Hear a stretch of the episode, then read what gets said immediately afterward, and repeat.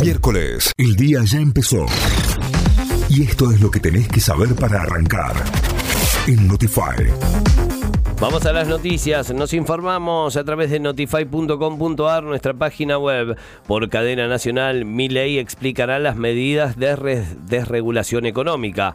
El presidente Javier Milei ofrecerá hoy a las 12 del mediodía su primera cadena nacional, en la que hablará sobre la desregulación económica que consta de alrededor de 600 artículos y que presentará por un DNU. Se espera además que anuncie el resto de las reformas que estarán contenidas en tres leyes que se girarán en las próximas horas al Congreso.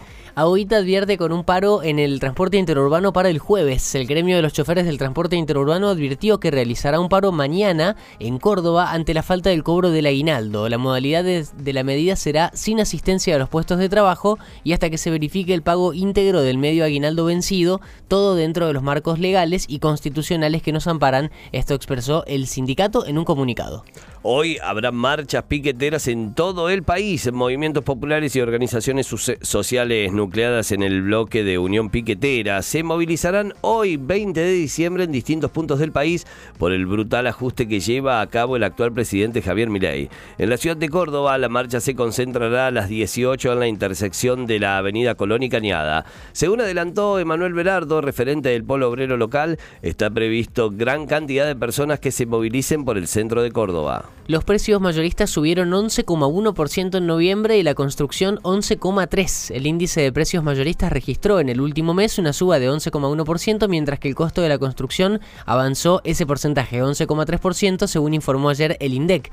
De esta manera, en lo que va del año, los precios mayoristas acumulan un incremento del 144,3% y el costo de la construcción 148%. Con esta información, el INDEC completó la difusión de los índices de precios que comenzó el miércoles de la semana pasada cuando difundió la inflación minorista, que en noviembre subió 12,8%. Quedaron definidos los primeros cruces de la Copa Argentina 2024.